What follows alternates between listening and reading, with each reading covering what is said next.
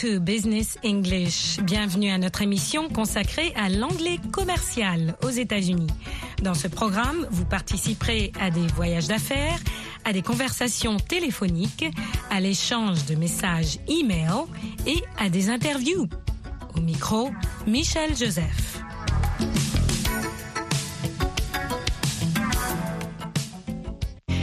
Cette leçon, nous allons vous présenter trois personnes d'affaires qui vont être interviewées au cours des prochaines leçons. Charles Blake, Mike Epstein et Shirley Graham. Kathy, Gary et Elizabeth vont faire des commentaires sur leurs invités. Tout d'abord, ils vont dire où ils vivent, le verbe to live au présent. He lives in Beijing, China. Mr. Blake lives in Beijing, China. Il vit à Pékin, en Chine. He lives in Sunnyvale, California. Mr. Epstein lives in Sunnyvale, California, in Silicon Valley. In Silicon Valley, une région virtuelle où se trouvent de nombreuses compagnies informatiques et de haute technologie. Silicon Valley. Ensuite, ils vont parler de leur travail, le verbe to work au présent. He works for International Robotics. He works for International Robotics, a Chinese company. Il travaille pour a Chinese company, une compagnie chinoise. He works for Advanced Technology, an American company, une compagnie américaine. Que font ces compagnies? Vous allez découvrir le verbe to manufacture, fabriquer. International Robotics manufactures industrial robots. Par exemple, vous allez entendre International Robotics manufactures industrial robots. Fabrique des robots industriels. Produire industriellement. L'autre compagnie, Advanced Technologies, makes computer components.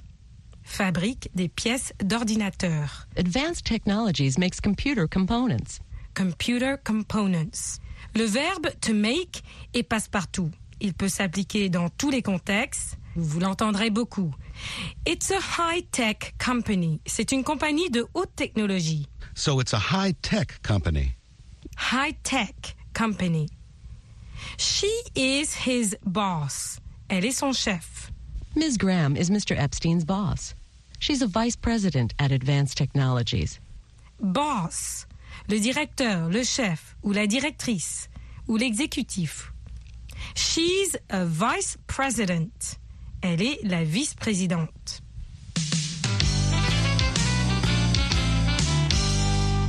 Écoutons la conversation qui suit. Listen.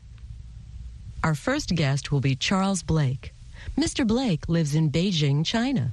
He works for International Robotics, a Chinese company. What kind of company is it?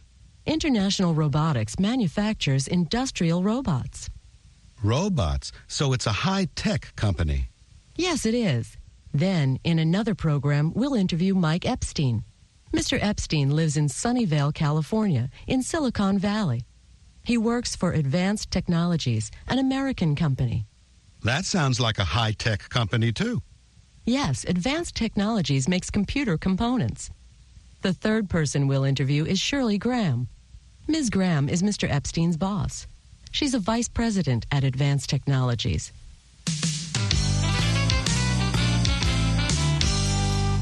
Écoutez et répétez. Listen and repeat. Mr. Blake works for International Robotics, a Chinese company. Il travaille pour International Robotics, une compagnie chinoise. International Robotics manufactures industrial robots. Fabrique des robots industriels. Mike Epstein works for Advanced Technologies, an American company. Une compagnie américaine. Advanced Technologies makes computer components.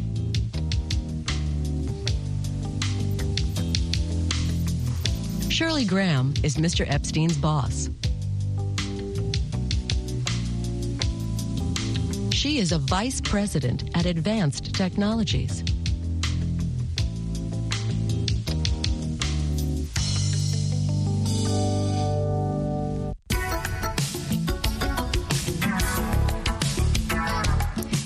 tout pour cette leçon de Business English, l'anglais commercial. That's it for today. Until next time. À la prochaine fois. Are you ready? Êtes-vous prêt? Mieux parler l'anglais? Rendez-vous sur VOA Afrique tous les soirs à 21h TU. C'est l'occasion rêvée de revoir le vocabulaire, les expressions courantes, la grammaire et les tournures de phrases. Et surtout, de vous familiariser avec l'anglais américain. Il y a du matériel pour tous les niveaux et tous les goûts. Let's go! Retrouvez-moi, Michel Joseph, tous les soirs à 21h TU sur VOA Afrique.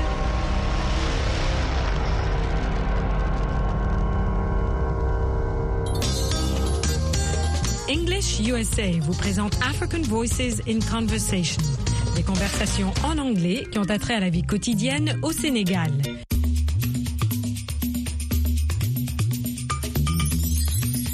C'est dur d'être coach, encore plus au lendemain d'une défaite. Ce coach amer a décidé de rester fidèle à son poste. Cela signifie clairement au journaliste Salif qu'il ne démissionnera pas.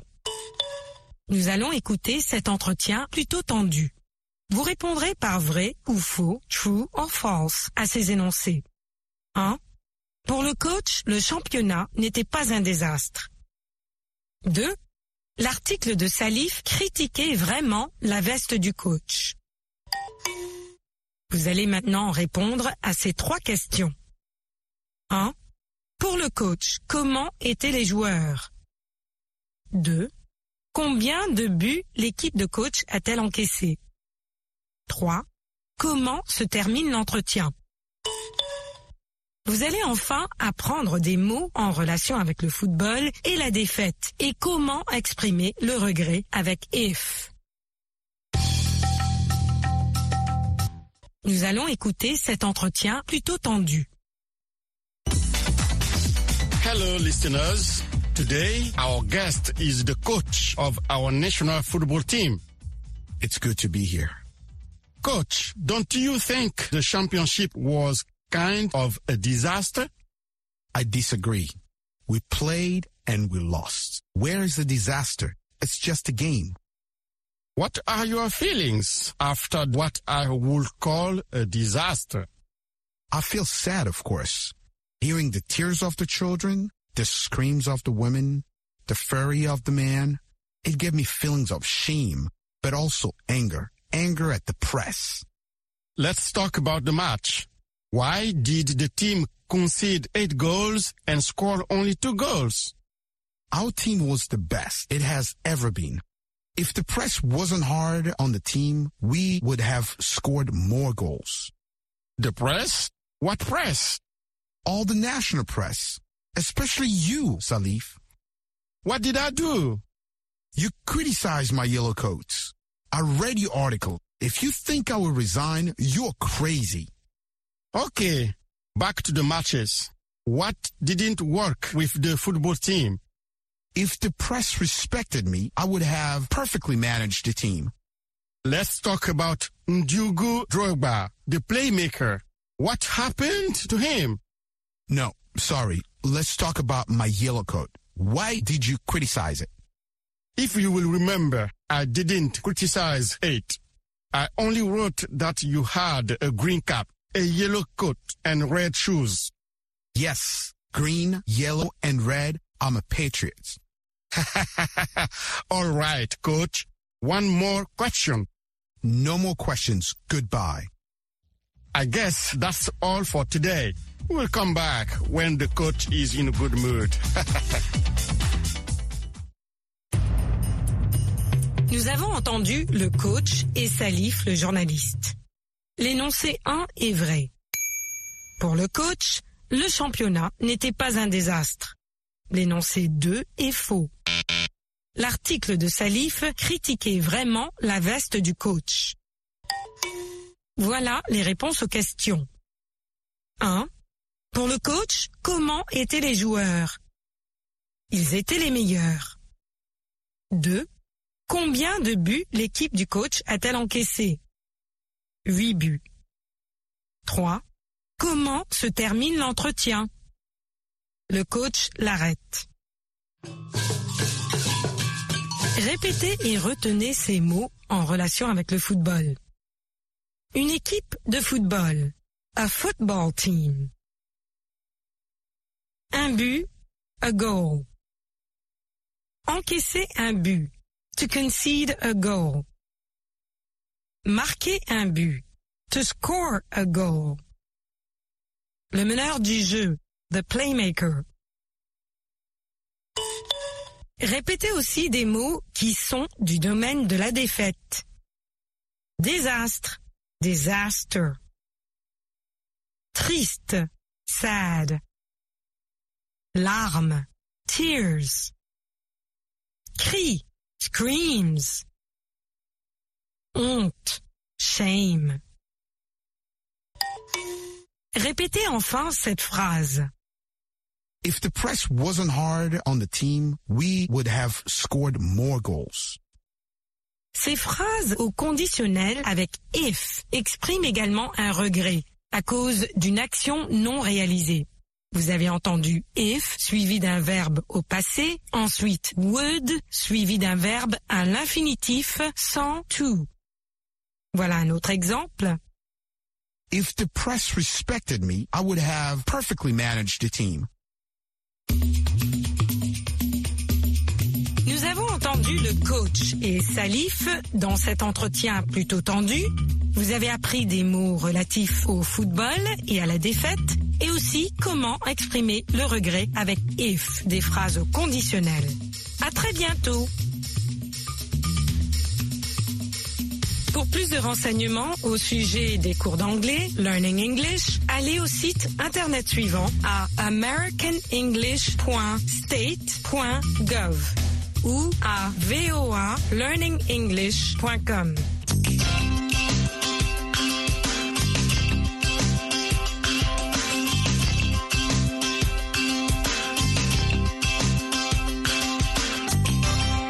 Aujourd'hui, Martin est chez le dentiste pour se faire soigner les dents. Today, Martin is at the dentist. Au cours de cette leçon, vous allez apprendre à décrire une action en cours. English USA est diffusé en direct de Washington au micro Michel Joseph.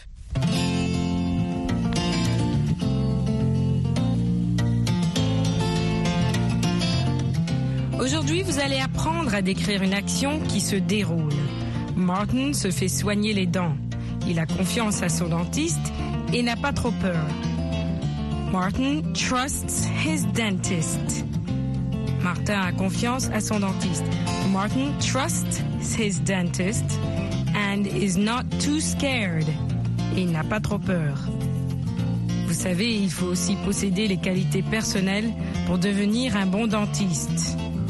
Martin décrit ses symptômes et l'endroit exact de la dent qui lui fait mal. It's on the right side. C'est la dent qui se trouve à droite. It's on the right side. Le dentiste est très prudent. Does that hurt? Does that hurt? Lorsqu'il est en train de frapper la dent. Cela vous fait mal? Does that hurt? Écoutons leur conversation avant que le dentiste commence son travail. How are you, Martin? Fine, I think. Any problems with your teeth? I think I have a problem with one. Tell me which one. It's on the right side, all the way back. Is it an upper or lower tooth? The lower right side. Let's take a look. Open your mouth. What are you doing? Sorry, I dropped the mirror. Isn't that bad luck? Not for a dentist. Open up. I'm looking at that tooth. Is it this one? Yes. Okay. I'm tapping on the side. Does that hurt? I'm drilling out the old filling now. Just a little more. Can you feel that? Uh-uh. I'm washing it out now. There, that looks good. You can relax now. You're not finished, are you? I'm finished with the drilling. Unless I find something else. I haven't checked everything. First, I'm going to fill this tooth. Relax a minute. How long have you been a dentist, Dr. Jansen? About six years. I was working in southern Maryland before I moved to Baltimore. I joined Dr. Cohen here about a year ago. Is Dr. Cohen going to retire? Yes, but not soon. In a few years. He doesn't want to work so hard. That's nice for both of you. Yes, it is. Okay, I think we're ready.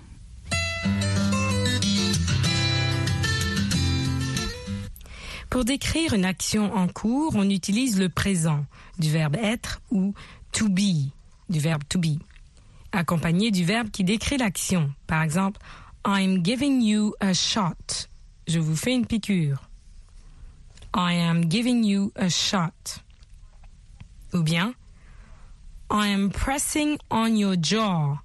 J'appuie sur votre mâchoire. I am pressing on your jaw. Now, that wasn't too bad, was it? Not bad. But we aren't finished. Just relax.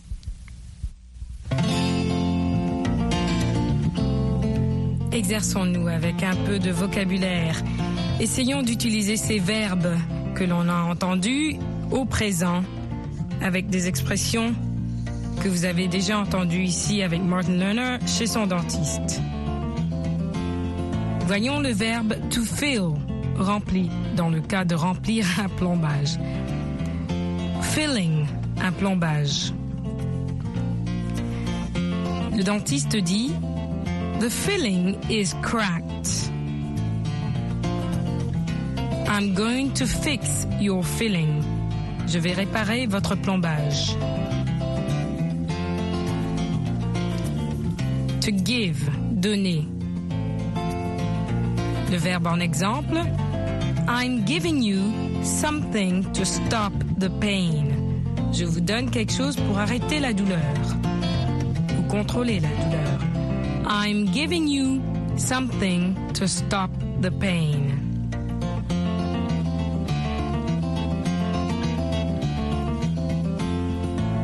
I'm going to fill this tooth. Je vais faire un plombage à cette dent. I'm going to fill this tooth. To tap, frapper légèrement. I am tapping on the tooth. I am tapping on the tooth. Je frappe légèrement la dent. Take care. Elle demande, la dentiste ou le dentiste, lui demande Do you take care of your teeth? Est-ce que vous prenez bien soin de vos dents? Do you take care of your teeth?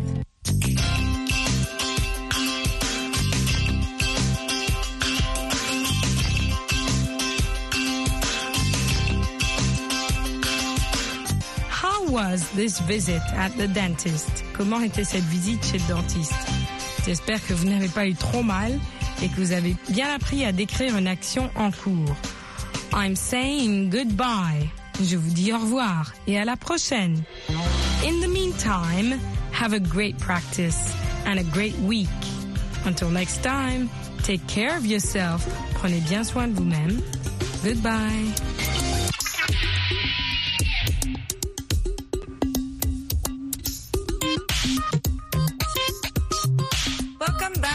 Anglais Télé.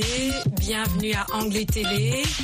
We are talking with Issa, who is a Humphrey Fellow. He is a professional journalist from Burkina Faso, and he is here. to fulfill my fellowship here. Okay, and so I've already spent uh, uh, almost uh, a year okay, in so an academic program. Yes. fantastic. So you have been here one year. Yes. Okay. And previous to this, we had just spoken about the challenge of practicing English, developing your vocabulary. How are you with that right now, Isa? I have to say, after a year in the United States, yes, speaking it, uh, interacting with uh, uh, so much people, so many people. I mean, uh, it's it's just amazing how. Uh, I, I, I, I got my language uh, improved, you Okay. know, because you know when you can speak and be corrected by people, I know uh, uh, when you interact and they, they, they, they say no, you have to just have to say that way to put it that this this way or that way. It's really excellent for me and that really uh, helped me to improve uh, not only my vocabulary but uh, vocabulary but uh, also my grammar because uh, that was a i mean uh, I wanted to say a little challenge, but it was a big challenge too because you know, yeah, that's it. no, let's be honest. Yeah. This was a huge challenge. So you've improved in in vocabulary, vocabulary, and in grammar. grammar, and also probably putting sentences together in the Yeah. correct way. Exactly, because sometimes there are some expressions when you want to translate them in, in French, for example, they don't have like I mean the same meanings. Eh? English is very practical. Eh? You can use, for example, when you uh, take the word get. Get can be used in so many, many, many ways. ways. And actually, English is also creative. You're talking about practical, but by adding adjectives, adverbs, you can transform one verb into many, many, many verbs. That's right. Just by adding the extra uh, pronoun or adjective. Exactly. It's, it's like uh, up. UP. When you add up or out, uh, I mean, you can just change the meaning of an expression. Okay. Yeah. You know what? I'm going to kind of we're going to we're going to find out how Isa lived his experience. Now, I'm going to ask you talking about using up, off, on. Were you on campus or off campus? Pour parler de sa vie sur campus universitaire. So I'm asking him, was he on campus or off campus? I have to say that uh, I was off campus, but I was having my classes on campus. Okay, very good. I was living off campus. Right, So he was that's living it. off campus. Yeah. Okay, that's excellent. So, how did you adapt? How did you adapt? What was your process? Yeah, yeah. You know, it was it was not easy because you know my uh, my first uh, the, the first things which uh, struck me very well when I, I arrived in Phoenix that was my the, the place uh, I, I, Okay. I studied all the year. All right, Phoenix is in Arizona for our listeners. Mm-hmm. Okay, which is west, the West Coast, west coast of the U.S. and very desert-like. very desert. Okay. That's the point. That's I was, not very different from Burkina Faso. Uh, th- That's the point I, I, I wanted to make. In Burkina Faso, it's not that I was not used to the to a warm weather, but the fact is there I really faced a very hot, not warm, hot weather and a dry one. Because when the heat is out there and it's dry, it's not that easy because uh, in Burkina Faso, for example, it's uh, more humid. Okay. You say so, it's very different. So there's dry and hot. Yeah. And there's hot and humid. Yep. Which is the tropical component, the Mm-hmm. humidity. And uh, so that was a challenge for Yeah, you? that, that was a big challenge because, you know, when uh, you, you, uh, um, you sweat, Yes. it just disappear at the same time. So it looks like your skin is burning. Oh my Yeah, you have the kind of feelings that, oh my God, you have to to look for a place to to, to, to shelter. Okay. You know, in order to avoid being, uh, yeah, Did you wear any hats? roasted by that. Roasted. okay. So can you imagine, okay, for the rest of our listeners who are back home, maybe in West Africa, he was in a place that was hotter than your home. So Yeah. dry. That, th- that's what definitely I will, I will say. But uh, but uh, you know, I just took a few weeks to adapt. Okay, so yeah, he took a few weeks to adapt, which is fantastic, to. Yeah. Be honest. We will come back and look closely at this adaptation.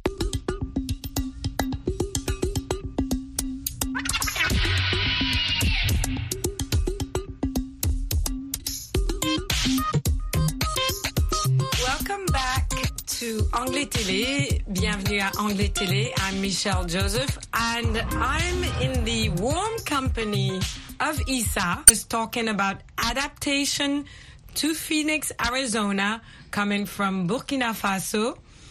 And I'm going to ask him, he was speaking about the weather and how hot and dry it was compared to Burkina Faso, which is more hot and humid. But I'm going to ask Isa, what other challenges in adaptation did he face? Yeah. Um, out of uh, what uh, uh, I've said about the weather, uh, it's uh, people behavior. Okay, people behavior. Yeah. So, when you are in the process of uh, improving your, your language, your English language, as as a non-native, uh, uh, when you don't have people who trust you, who give you the time to explain yourself, to make yourself be uh, get, getting understood, is not that easy. Because when you speak to some people, they just don't have time to interact with you. Because to them, okay, uh, I, I, can't waste my time. Uh, you, you, can't uh, understand each other, but you you will find uh, there are less. That's true, but you will find some people who are willing to sit down with you to give you the time to understand what you mean and to correct you mm. if needed. And so, I mean, it's a very, very great way, I mean, to help people because when you are not uh, working, I mean, uh, speaking with that confidence, I mean, you are likely to withdraw. Right. Now, so this was a challenge also for you in terms of how you're going to react to people reacting to your inability to convey and to speak properly, convey your thoughts, your ideas.